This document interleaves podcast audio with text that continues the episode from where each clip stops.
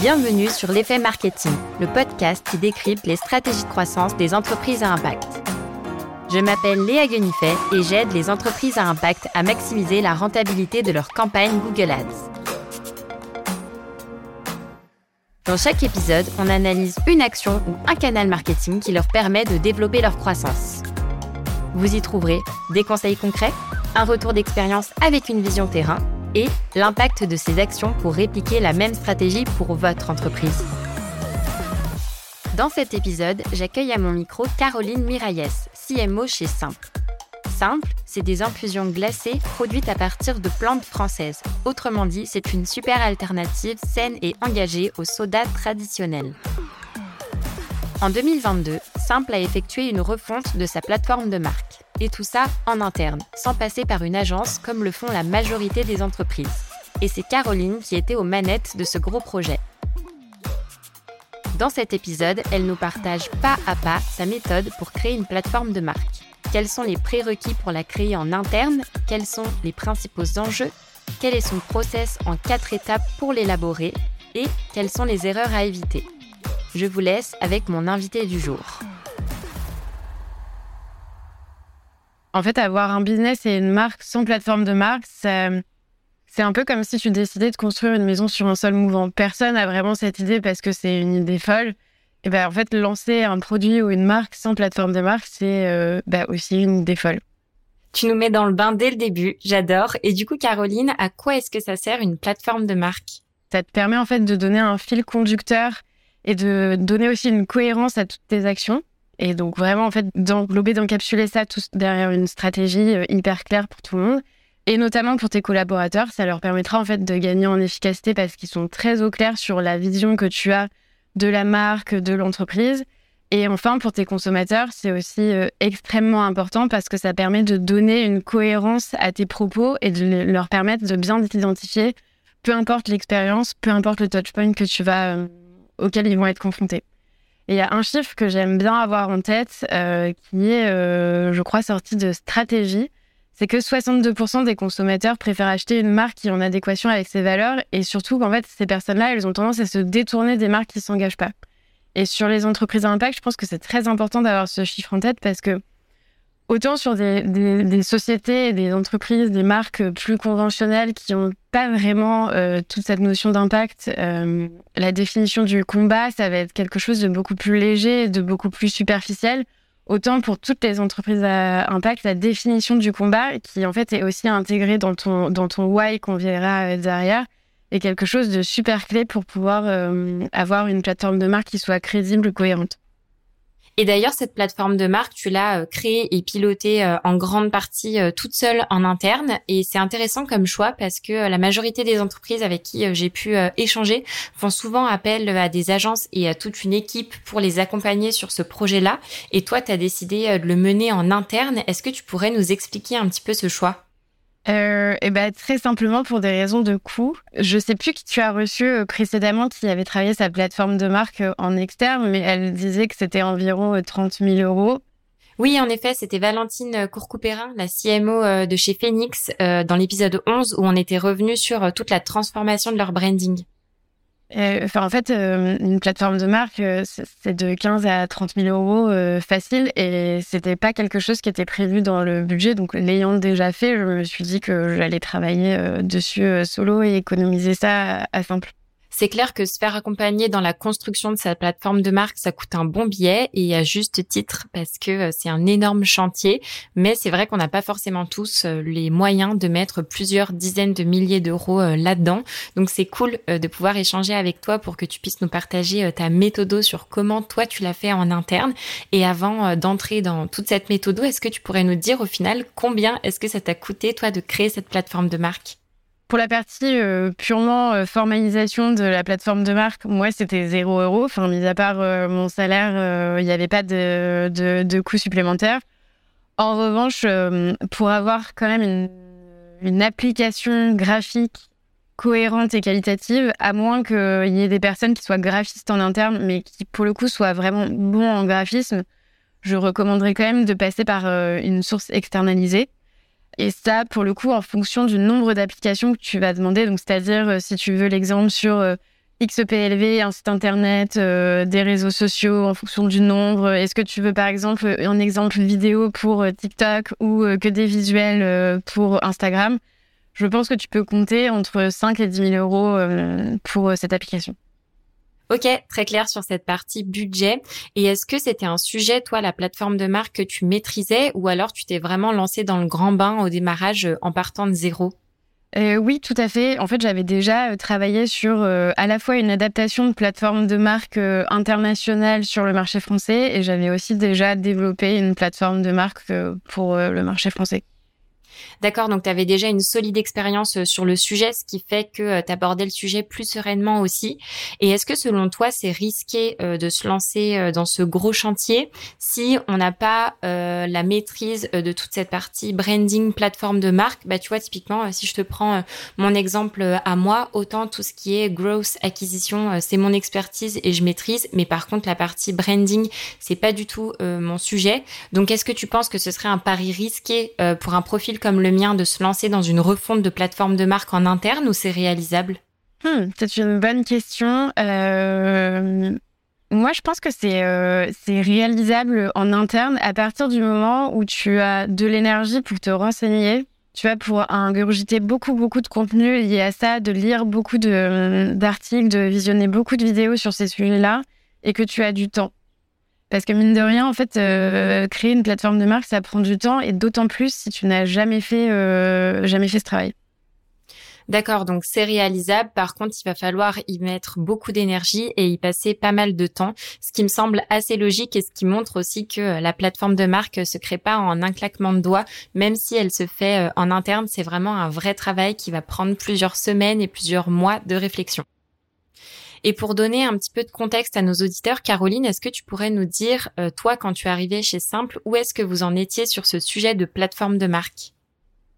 Alors oui, pour euh, la chronologie, donc moi je suis arrivée chez Simple en janvier 2022 et Simple a été créé en 2018.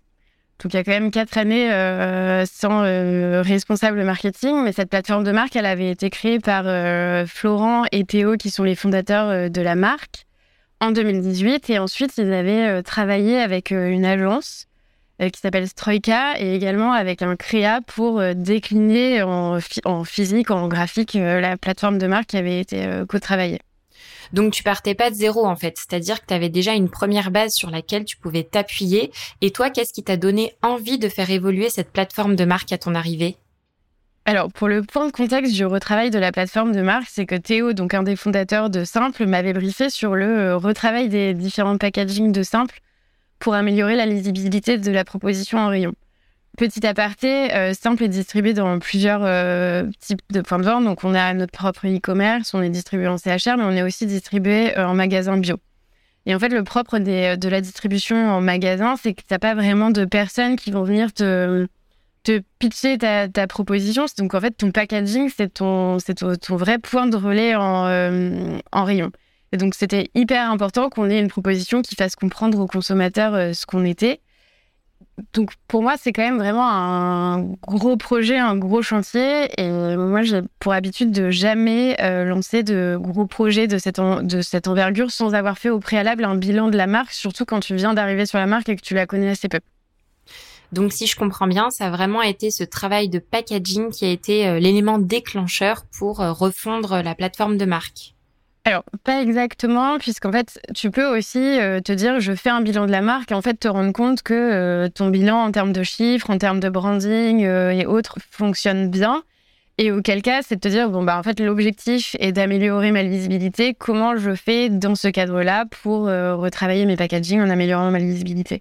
Là, en l'occurrence, j'avais identifié euh, certains points de l'ancienne plateforme de marque qui euh, fonctionnaient euh, pas extrêmement bien et qu'il fallait remettre beaucoup plus au goût du jour, intégrer beaucoup plus dans, dans les mouvements sociétaux. Et c'est comme ça, en fait, que j'en suis arrivée à retravailler l'ancienne plateforme de marque vers une nouvelle. Et est-ce que tu pourrais justement nous détailler un petit peu ces points de l'ancienne plateforme de marque qui, selon toi, a été à revoir ou à moderniser? Alors, il y en a un premier qui était euh, qu'avant le positionnement euh, de Simple ancrait beaucoup dans l'imaginaire d'une personne qui s'appelle Hildegarde Bingen, donc qui n'est pas une personne extrêmement euh, connue aux yeux de tout le monde, mais qui est une figure hyper marquante de la médecine monastique. Et en fait, il y avait tout le lexique et l'iconographie, le mysticisme qui allait autour du, du Moyen Âge. Et donc, en fait, concrètement, dans les différents touchpoints, ça se, ça se reflétait par des polices qui avaient un côté un peu médiéval, une grosse présence du violet. Et en, termes d'interprétation colorielle, le violet, c'est très lié au mystère, à la spiritualité, au rêve. Donc en fait, très ancré dans ce que je viens de raconter sur le mysticisme du Moyen Âge.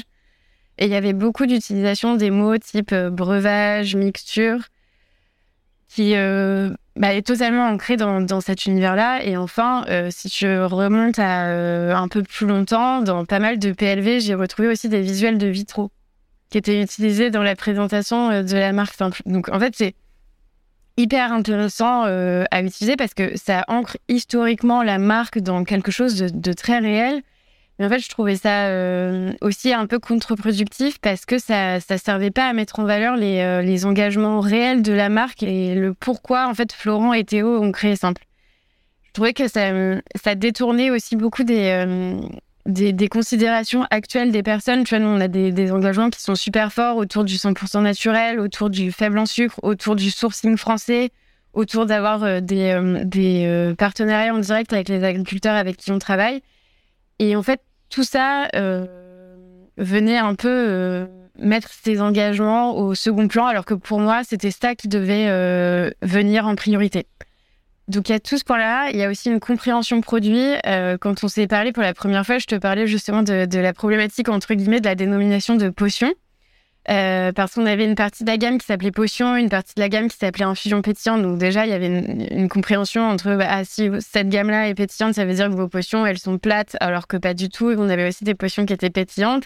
Et surtout, en interrogeant pas mal de personnes euh, autour de moi, euh, je me suis rendu compte que la dénomination de potion, elle allait plaire à une partie de, des interrogés, euh, notamment ceux qui vont être très tournés vers la découverte de, produits et qui accordent assez peu d'importance à bah, la dénomination pure et dure du produit qu'ils vont acheter. Et à contrario, tu avais aussi une autre partie des interrogés qui, eux, derrière la notion de potion, il y avait cette imagerie de potion magique, mais plutôt côté mixture, le côté pas trop naturel, alors qu'on est un produit qui est 100% naturel. Et c'est ça qui m'a donné un peu envie de retravailler, euh, de retravailler ces aspects.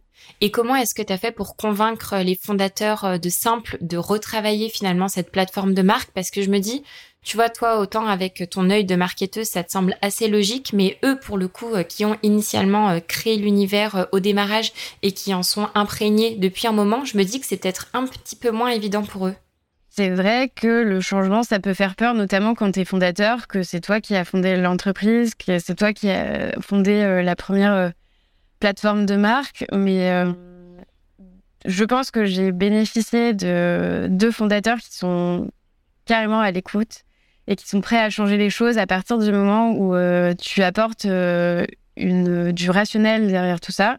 Et je pense qu'ils ont vu que moi, je parlais rarement euh, quand j'avais pas de rationnel derrière tout ça. Donc, je faisais preuve de, de, grande neutralité, de plutôt de l'impartialité dans, dans, mes, dans mes propos. Et typiquement, pour ramener du, du rationnel derrière tout ça, le meilleur moyen de l'illustrer, c'est qu'une fois que moi j'avais travaillé sur la plateforme de marque d'un point de vue mot, la meilleure façon aussi de voir l'évolution de la plateforme de marque, c'est à travers le brief euh, du graphiste euh, avec lequel tu vas retravailler sur une nouvelle charte graphique et aussi bah, tes, premiers, euh, tes premières déclinaisons. Et là, en l'occurrence, comme je te le disais, c'était les packaging qui étaient notre top priorité.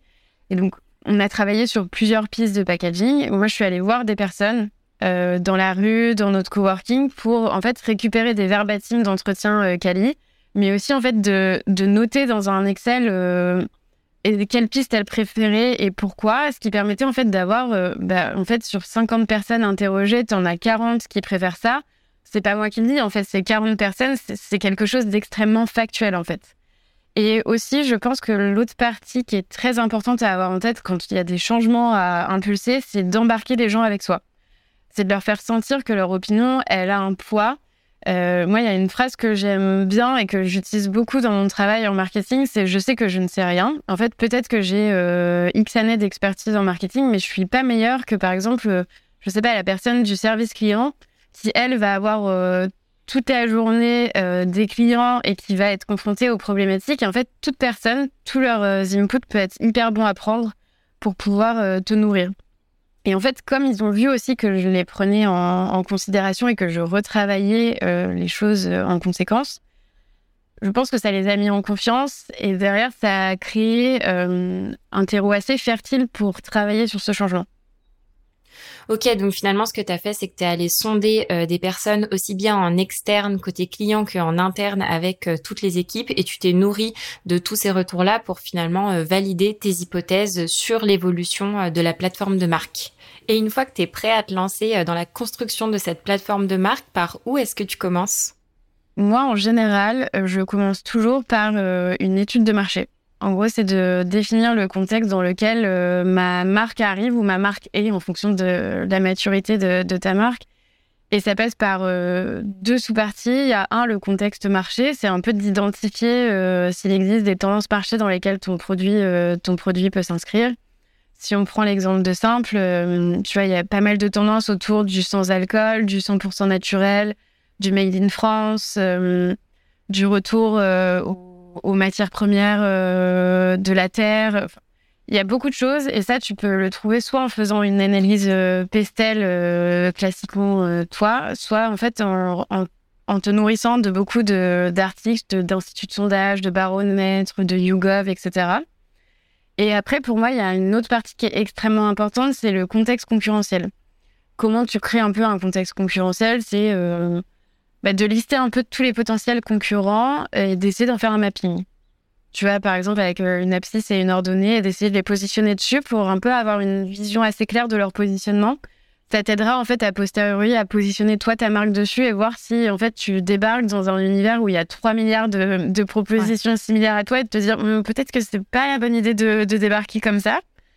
Et, euh, une fois que tu as fait ça, en fait, tu as déjà une bonne idée du marché sur lequel tu, interagis.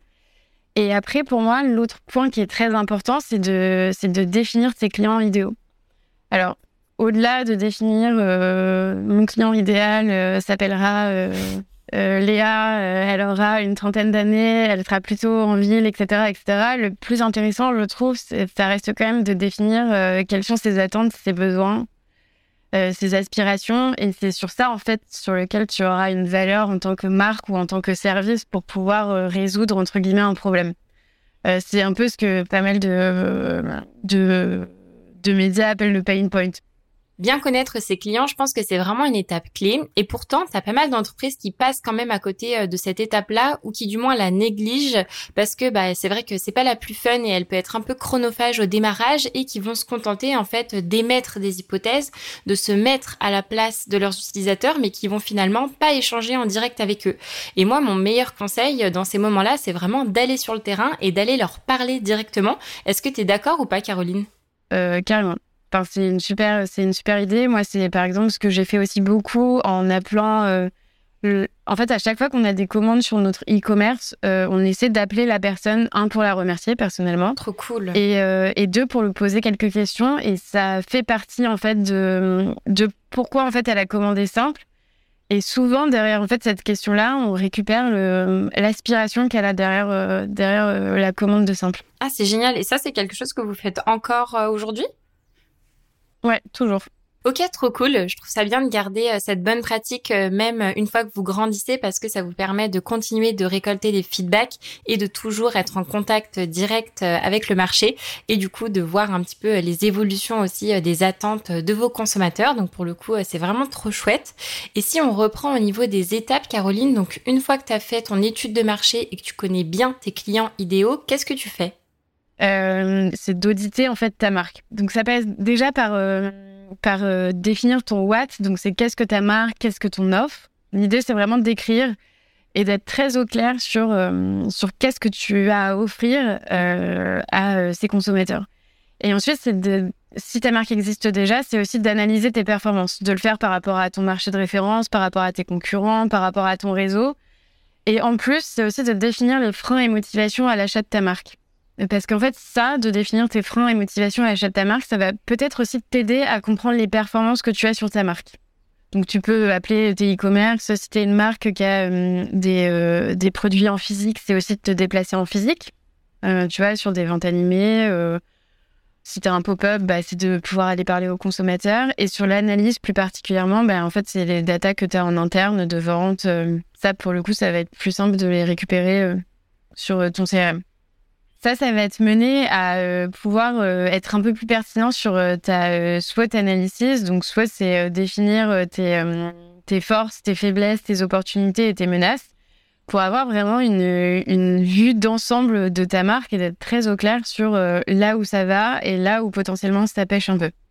Je suis obligée de rebondir sur l'analyse SWOT parce que moi perso, ça me rappelle euh, les cours de marketing que j'avais euh, en école euh, qui étaient super théoriques où on avait justement ce tableau SWOT avec les quatre cases qu'on devait remplir avec les forces, les faiblesses, les opportunités et les menaces et on remplissait ça un peu bêtement sans jamais comprendre vraiment à quoi ça allait servir.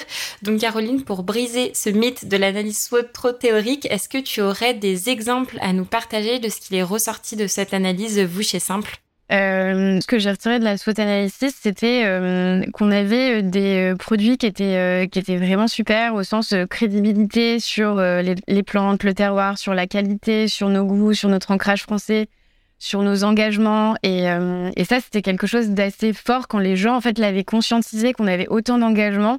Ça a créé beaucoup plus de d'affinité ou d'affect pour la marque quand ils avaient un peu survolé l'ensemble de nos engagements. Donc ça, ça faisait vraiment partie de nos opportunités et de nos forces, surtout opportunités dans le sens où on a une conscientisation de la société vers le mieux consommer pour soi, pour l'environnement, qui est beaucoup plus importante et toujours en croissance par rapport à il y a 20, 30, 40 ans. Par contre, on avait une vraie faiblesse qui était euh, un positionnement de marque qui était pas très clair et surtout une vraie incompréhension euh, du produit, liée notamment à, à la potion, à l'univers un peu Moyen Âge, qui faisait que les gens comprenaient pas forcément la naturalité du produit, nos engagements, et ça, c'était vraiment quelque chose qui était un vrai frein pour nous, surtout dans un contexte où tu as une multiplication de l'offre concurrente euh, sur le, le craft, le local, le bio, et donc là, il y avait une vraie, euh, je veux pas dire urgence, mais une vraie importance à clarifier tout ça. Ok, très clair. C'est super intéressant, euh, je trouve, de voir les retours qu'on peut avoir euh, suite à une étude de marché et à une analyse euh, approfondie de la concurrence. Et du coup, une fois qu'on a fait cet audit de marque et qu'on a tout synthétisé, quelle est la prochaine étape, Caroline? C'est la définition du positionnement marketing. Et donc, pour ce positionnement marketing, moi, ma méthodologie, c'est bah, toujours d'interroger des personnes. Hein. Donc, j'interroge les fondateurs, les autres membres de l'équipe, des clients B2B, des clients B2C. Euh, et quand je fais ces interviews, j'enregistre ces interviews et en même temps, j'ouvre un fichier Excel pour noter des verbatims. En fait, enregistrer l'interview, ça te permet de pouvoir revenir dessus à l'infini, y compris quand tu as un peu oublié des éléments. Noter tes verbatims, ça te permet de, ressortir les, les, idées les plus importantes et derrière de voir si à chaque fois elles reviennent. Et si elles reviennent, c'est quelque chose qui va être vraiment structurant euh, pour ton entreprise et ta plateforme de marque. Et donc ça, c'est la méthodologie. Et ensuite, bah, tu te lances un peu dans le, dans le grand bain de définir ta vision ou ton why, euh, ta vision ou ton why, c'est euh, un, peu l'état souhaitable que tu veux avoir pour ton entreprise dans 20 ans. C'est un peu euh, voilà, définir pour, pourquoi elle se bat, pour qui elle se bat. Et c'est d'autant plus important pour des entreprises à impact que je te disais au tout début de l'identification un peu du combat. Et en parallèle, il faut aussi bah, définir ta mission euh, ou ce qu'on appelle ton O, euh, qui est euh, ta raison d'être en tant qu'entreprise, qu'elle accomplit de façon concrète. Autant ton why, c'est quelque chose de beaucoup plus inspirationnel, de beaucoup plus long-termiste. Ton, ta mission, ça va être quelque chose d'un peu plus terre à terre et d'un peu plus présent. D'accord, donc la vision et la mission, c'est vraiment les fondations, les bases de notre plateforme de marque. Et j'en profite, Caroline, pour parler de la super ressource que tu nous as partagée euh, en complément de l'épisode. Tu as créé un document ultra détaillé qui documente finalement euh, toutes les étapes par lesquelles tu es passé pour construire la plateforme de marque euh, de Simple, avec à chaque fois ta méthode, les questions à se poser. Et vraiment, pour ceux qui veulent creuser et aller plus loin sur le sujet, foncez dans la bibliothèque de ressources que je vous mettrai en lien de l'épisode. Petite parenthèse que je referme tout de suite. Et du coup, une fois qu'on a travaillé sur notre vision et notre mission, Caroline, qu'est-ce qu'on fait? Il n'y a pas que ta vision et ta mission. Il y a aussi un aspect qui est hyper important, qui est la définition de ta promesse. En fait, c'est de justifier à tes clients pourquoi euh, spécifiquement ils devraient se tourner vers toi. Et la deuxième partie, et qui est vraiment super structurante aussi, c'est de définir tes valeurs. Pour euh, simple, ça va être euh, bah, la simplicité, l'hédonisme, le partage, l'engagement. Et surtout, pour moi, ce qui est hyper important, c'est que quand tu définis tous, ces mots-là, que ce soit ta mission, ta vision, euh, ta promesse, tes valeurs, etc., c'est de réfléchir à ce qu'on appelle les RTB ou les raisons d'y croire pour un peu crédibiliser euh, ton ancrage et ton combat.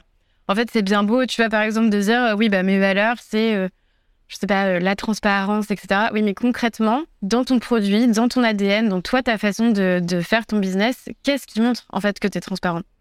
Et c'est là aussi que le consommateur pourra comprendre pourquoi tu as ces valeurs-là et s'accrocher à toi parce qu'en fait, tu partages des valeurs similaires à lui. D'accord. Et là, l'enjeu pour les valeurs, c'est pas juste de balancer des mots, euh, c'est vraiment de décrire pourquoi est-ce qu'on choisit euh, ce mot-là plutôt qu'un autre, et surtout comment est-ce qu'on va faire pour le justifier par euh, nos produits ou les actions qu'on va mettre en place. Alors, une fois que tu as fait tout ça, il y a un autre aspect qui est, qui est super intéressant, qui est la définition du style. Euh, en fait, ça va être de définir ta personnalité de marque d'un point de vue visuel et d'un point de vue textuel. Donc, c'est là, en fait, c'est aussi où tu vas à la fois euh, définir bah, si tu étais, euh, entre guillemets, une personne, comment tu serais. tu vois, typiquement, en fonction des, marques, tu vas avoir des marques qui vont avoir un tone of voice hyper engagé, d'autres qui vont avoir un tone of voice un peu girly, d'autres qui vont avoir un tone of voice super neutre, etc. En fait, c'est pas du tout un prix au hasard. C'est juste que ces personnes, dans leur plateforme de marque, elles ont vraiment défini euh, une identité qui était, euh, qui était propre à elle, avec des couleurs, avec euh, des mots, avec des emojis, etc. Et en fait, tout ça va te permettre derrière de briefer un créa pour que ce créa rende bah, concret et visuel toute ta plateforme de marque. Et ça, c'est le, le truc, entre guillemets, le plus chouette parce que c'est un peu comme si tu donnais vie à ta plateforme de marque. Tu me fais une transition parfaite parce que c'était justement ma prochaine question. Comment est-ce qu'on fait pour concrétiser tout ça? Donc, si je comprends bien, c'est réussir à synthétiser toutes les étapes par lesquelles on vient de passer et de réussir à transmettre toutes ces informations à la personne en charge de la créa. Exactement. En fait, l'idée, c'est que toutes les étapes que j'ai euh, citées au préalable, c'est de les poser bah, sur euh, sur une structure, de l'envoyer au créa et de en fait de le briefer sur. Bah, on a besoin d'une charte graphique avec euh, nos logos, euh, nos couleurs, nos pictos, euh, nos polices. C'était plutôt sur des photos et des visuels, bah, en fait, des moodboards de, de photos et de visuels d'ambiance et surtout des exemples d'applications.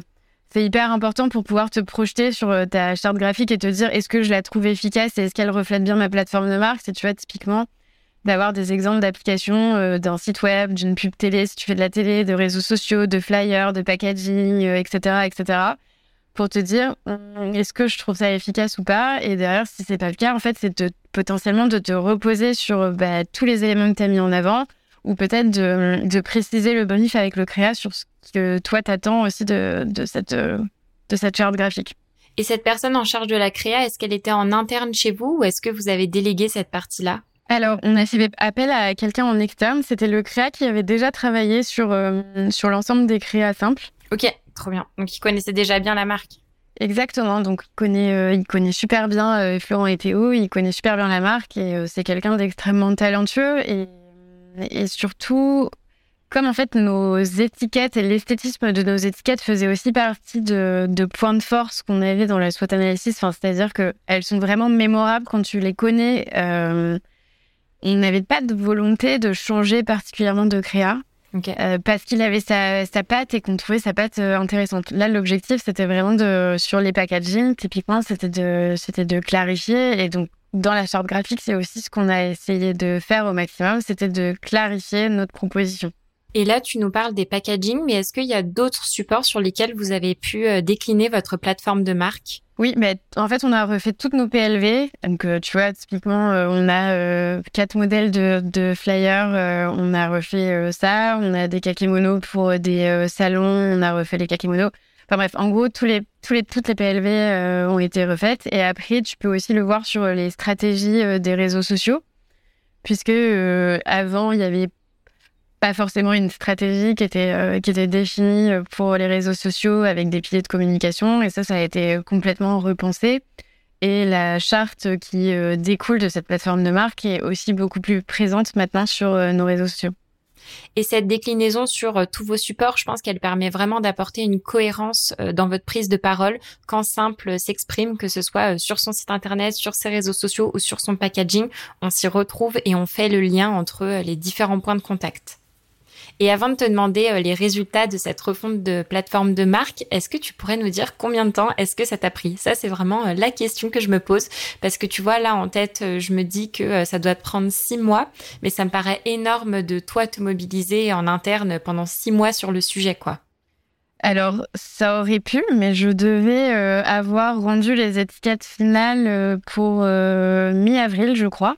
Ok. Donc, euh, ben, montre en main, j'avais de début janvier à mi-avril pour pouvoir euh, retravailler cette plateforme de marque, avoir euh, une nouvelle charte graphique et la décliner sur les étiquettes.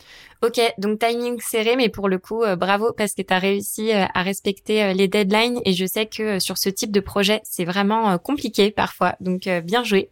Et du coup, est-ce que tu pourrais nous dire si tu as réussi à mesurer les résultats de cette plateforme de marque, que ce soit en quanti, en quali? Alors, euh, honnêtement, on n'a eu que des super feedbacks. Euh, donc là, je vais, je vais parler plutôt d'un point de vue euh, quali. Mhm. Tu vois, enfin, suite à, au nouveau packaging, on laissant un peu de temps, on a envoyé des newsletters, on a fait des sondages sur Instagram, on collecte aussi des feedbacks de nos clients B2B. Nous, quand on les a au téléphone sur le e-commerce, on collecte aussi des, des feedbacks du côté B2C. Et franchement, à l'exception peut-être de, de deux, trois personnes, on a vraiment que eu des feedbacks super positifs. Et pareil, tu vois, si on regarde d'un point de vue, euh, quand les personnes prennent nos PLV, euh, interagissent avec nous sur les réseaux sociaux, on n'a que des super feedbacks sur, euh, sur cette nouvelle plateforme et son application. Et après, si on regarde d'un point de vue quantitatif, donc c'est-à-dire les chiffres de vente, là, on a encore un peu de mal à pouvoir avoir un historique euh, assez robuste avec les historiques de Covid, etc. Mais en tout cas, on est super content euh, des rotations qu'on a dans les magasins dans lesquels on a les rotations. On a pareil sur les clients B2B CHR ou euh, salle on a des super feedbacks.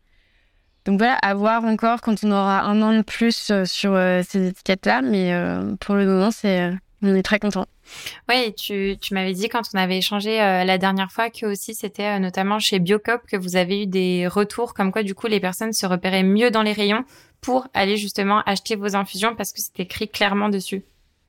Oui, exactement. Bah, c'était un des objectifs hein, de ce rebranding, euh, enfin de, de retravail des étiquettes. C'était vraiment de clarifier la proposition pour que les personnes puissent mieux nous comprendre. Et, en fait, c'est effectivement un des feedbacks qu'on a qui on, vous comprend mieux. Et même au-delà de de Biocop, tu vois, on est pas mal présent dans euh, les euh, boulangeries vegan Lennon Monkeys.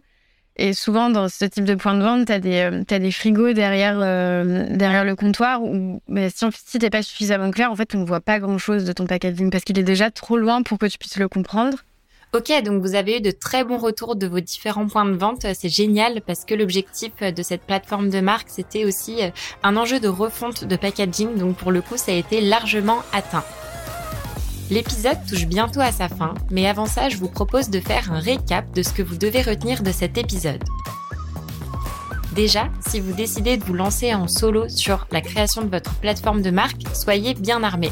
Prenez le temps qu'il faut, mettez-y un max d'énergie et surtout, échangez avec d'autres marketeurs qui ont géré le même type de projet.